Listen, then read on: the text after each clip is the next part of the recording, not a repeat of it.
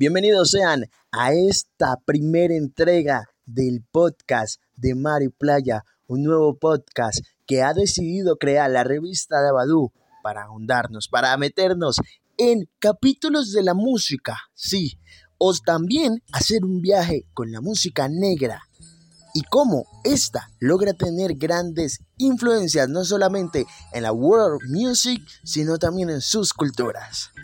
Sin más preámbulos, quien les habla, Juan Cuesta Rúa, Juan Sultano, se dispone a llevarles a ustedes esta primera entrega que lleva por nombre Cuando Mano Divango alternó con Fania All Stars.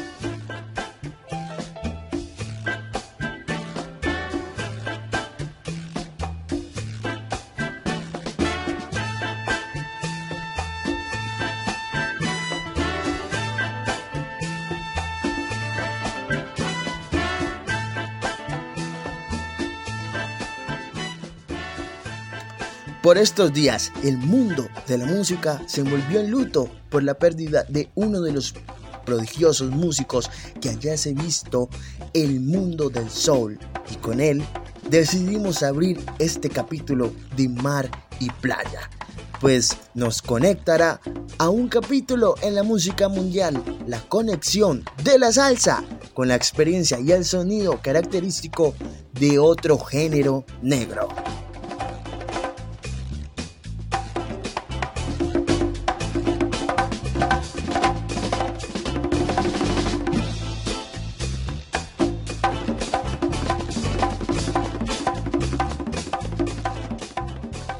La Fania All Stars.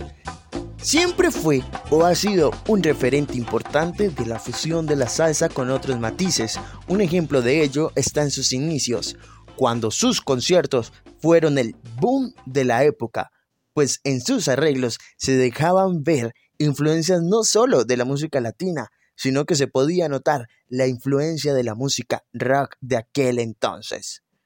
Uno de los ejemplos de que la orquesta tenía serias maneras de querer revolucionar la música latina fue cuando se acercaron al rock y al soul con su álbum Latin Soul Rock. Un álbum que contó con la participación de cuatro figuras importantes especialmente del soul y el rock.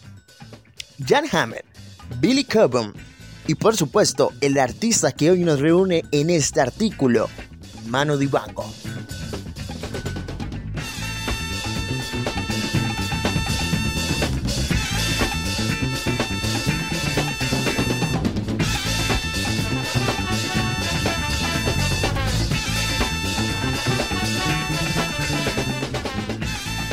En el álbum anteriormente mencionado, Divango grabó su famoso éxito Sol Macasa. Ese sería el mismo que interpretaría en 1973 en el Coliseo Roberto Clemente de Puerto Rico y causaría gran hito en la música.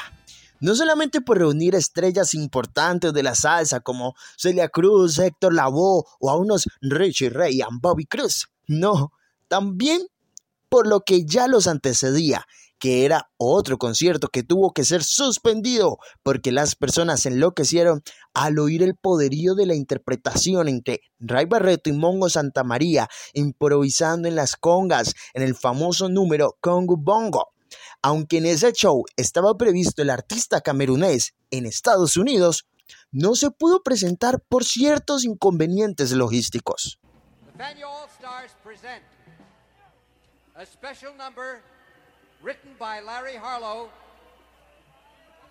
and featuring Mongo Santa Maria and Ray Barretto in a conga duel with Nicky Marrero on timbales, Roberto Rowena on bongos, and it's called Congo Bongo.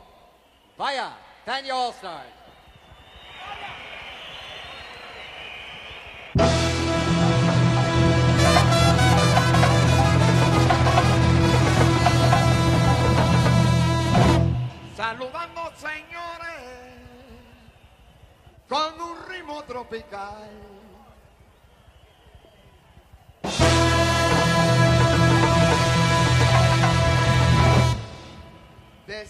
de bongo.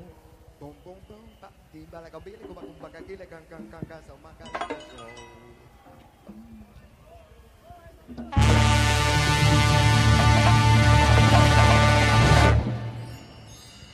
Que nos invita a guarachar a nuestro hermano y con pueblano que se encuentra aquí. A la la la la la. Abre. ¡Halo!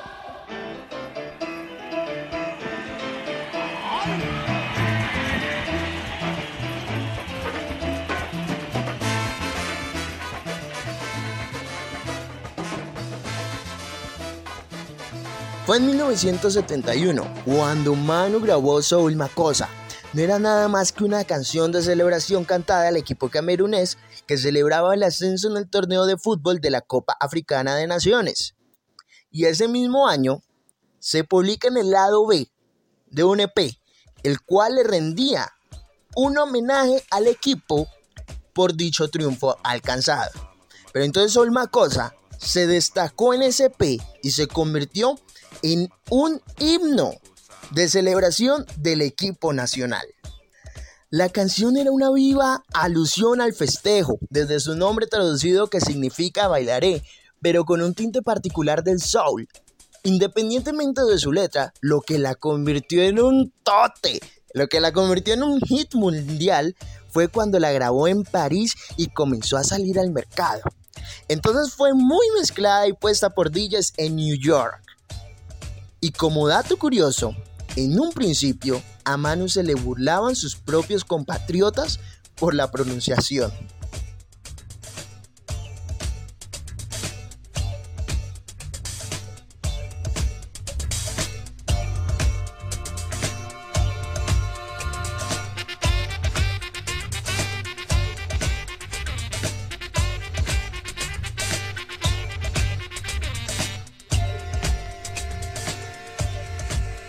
Para aquel entonces, la Fania All Stars era la orquesta representativa de la disquera Fania Records, una disquera montada por Jerry Masucci y Johnny Pacheco.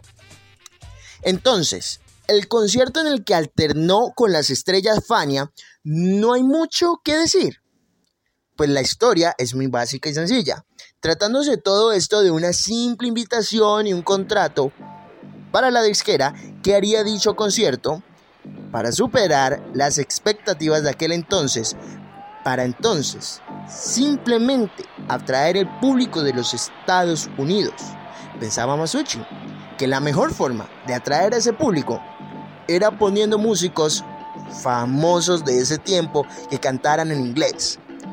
Pacheco decidió apostarle a lo latino y evidentemente se salió con la suya, mas sin embargo puso a Divango porque era la estrella de ese momento con el tema que tenía posicionado. Además, ¿por qué no ver este encuentro como un eslabón entre África y la salsa que tenía un sonido más negro?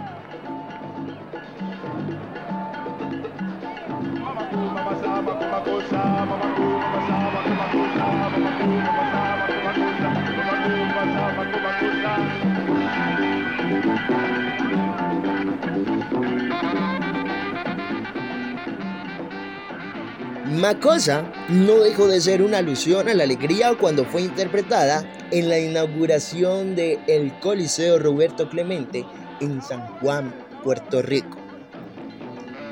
Y con esto les extiendo la invitación para que se den el pasadón en YouTube y encuentren esta maravillosa canción en la versión de la Fania All Stars en vivo y en directo, una cosa loca.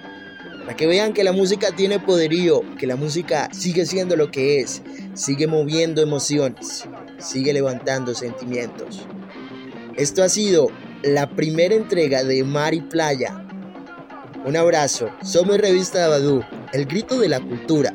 Recuerda que nos puedes seguir en Facebook como Dabadú Revista y en Instagram como arroba revista Dabadú.